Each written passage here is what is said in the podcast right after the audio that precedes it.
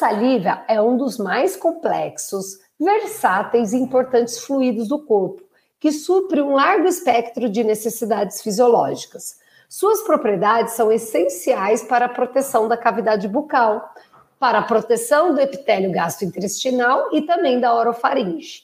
Assinale a alternativa correta. Então, ele quer saber qual é a alternativa correta, tá? Sobre a saliva. Então, ele descreve a saliva e quer saber qual é a alternativa correta. Então, vamos lá.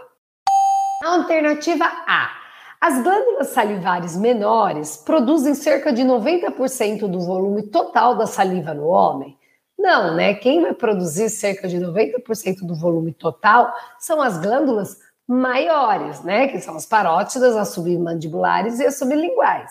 As menores vão produzir cerca de 10% do volume. Então, de cara, a A já está incorreta. B. A principal função da IgG secretora de saliva é inibição da adesão bacteriana? Não, quem inibe a fixação, né, a adesão, proliferação bacteriana é a IgA, não é a IgG. Então, a B também está incorreta. C. A composição proteica da película adquirida é predominantemente de origem salivar? Sim, correto. O que é a película adquirida? A película adquirida é uma camada de proteína que é formada logo após a higienização dentária. Então, quando a gente higieniza adequadamente, a gente remove o biofilme, o esmalte ele fica pelado, né? Ele fica nu, sem nada.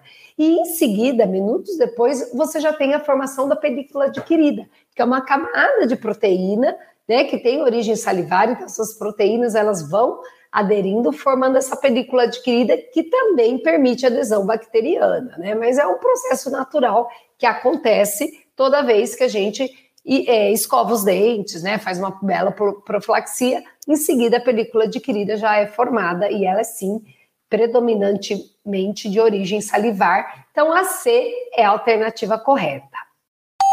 D, ela diz que estudos clínicos têm demonstrado que a atividade de cara em pacientes que sofrem de distúrbios na secreção salivar é menor quando comparada com a população em geral.